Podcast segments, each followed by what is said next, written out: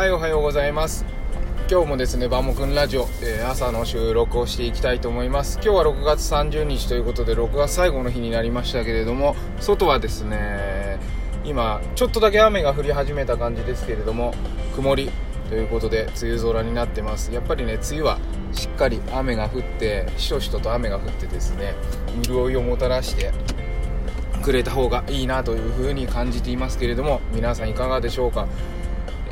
はいということで朝は子育てのお話をしたいと思いますけれどもちょっと数日前のニュースになるんですけれども東京の小学校で先生が2人コロナに感染したなんていうニュースがあってで2週間ぐらいお休みするのかな？で学校も消毒してなんていう話がニュースがありましたけれどもあのー、ちょっとここで思うことがあって、まあ、うちの娘もね学校になかなか馴染めないで、えー、毎日あのフルでね授業を受けずに早退したりとかしてですねでも自分で決めて学校に行ってるので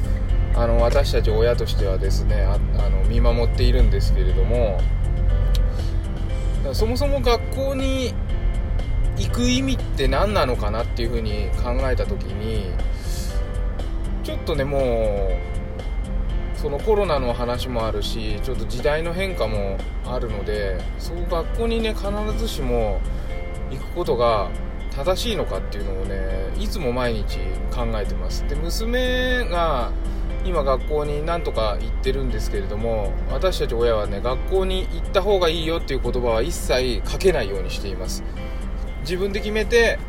行くの行かないのっていうのを自分で決めて、えー、行くっていうから学校に行くと。そういうふうにね、あのー、見守っています。で学校に行って勉強することが本当にこの子のにとってねいい人生を迎える準備になるのかっていうのがですねすごくこう難しい話なんですけれども、まあ、答えもね結果が見えてからじゃないとそのやり方が良かったかっていうのもわからないんですけれどもだったらやっぱりその今その子が判断した答えそこをね尊重してあげるのが親なのかなというふうに思います。そこを無視してあの無理にね学校に行きなさいって言って無理に行かせてもそれで本当に勉強楽しくできますか？学校に行く本質ってやっぱり勉強を楽しくするっていうことだと思うのでだったらもし家でね楽しく勉強がする方法があるんだったら大いに学校に行かないっていう選択肢もありだと思いますしそういう方向でですね子供が学校に行って勉強する日もあってもいいし行かない日もあってもいいしっていうことで選択できるように、ね、なればいいなと思います。であの文科省の方の発表でもあの不登校児童に対しての対応方法っていうことで学校の方にね通達が出たなんていう話を聞いたことあります。で学校に行かせることが最終的な答えではないですよっていうふうに書かれているそうでそれであの子供の不登校っていうのは積極的な意味もあると。例えばその自分を見つめ直す時間であったりいろんなことを整理する時間であったりただただサボりたいから行かないとかねそういうことを言ってるわけではないと。でも確かにそうなんですよね。なかなかね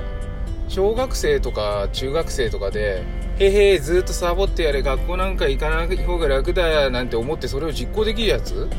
それこそ図太い神経持っててなんか将来が将来期待しちゃうなって思っちゃうんですけどなかなかねそういう精神って大人の私たちも冷静に考えたらね持てないと思うんですよね。みんながやってることをやらないでよし家にいて楽だなんてことはね多分ないと思うんですよ。なのでやっぱりね子供が判断したこと行きたいとか行かないとか行きたくないとかやりたくないとかですね。そこはとりあえず受け入れてあげて違う方法で結果的にそのことができるようなこと例えば学校に行きたくない。だけど家で勉強はできるじゃないですか。ということでそういうことをね探してあげるのが親とか先生とかのね務めなのかなっていうふうに今思ってます。なのであのうちの娘今一生懸命ね学校に通ってますけれどももしねもう行きたくないっていう判断をしたら、ああ、いいよ、行かなくていいよ、じゃあさ、ってこういう風に勉強しないっていう風に人に相談してね、あの、勉強したりとか、えー、例えば友達と遊ぶ機会を作ったりとかですね、そこは、あの、できる限り考えてあげたいなと思ってます。まあ今のところ、行きなさいとも言わないのに毎日次の日のことを考えてね今日は雨が降って新しい傘をね買ったからそれを差していくのが楽しみだなんて言って昨日寝ましたけど、まあ、朝はちょっとね不安な顔で起きてきましたのでも多分今日も学校に行けるんじゃないかなというふうには思ってます。ということで、えー、とにかくですね無理をしないと、うん、大人だってそうですもんね。その決めたことを言ってそんなの良くないよ。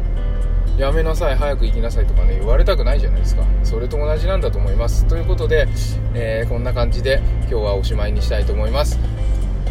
えー、楽しくですねこれからの時間一日お過ごしください。それではまた。バイバーイ。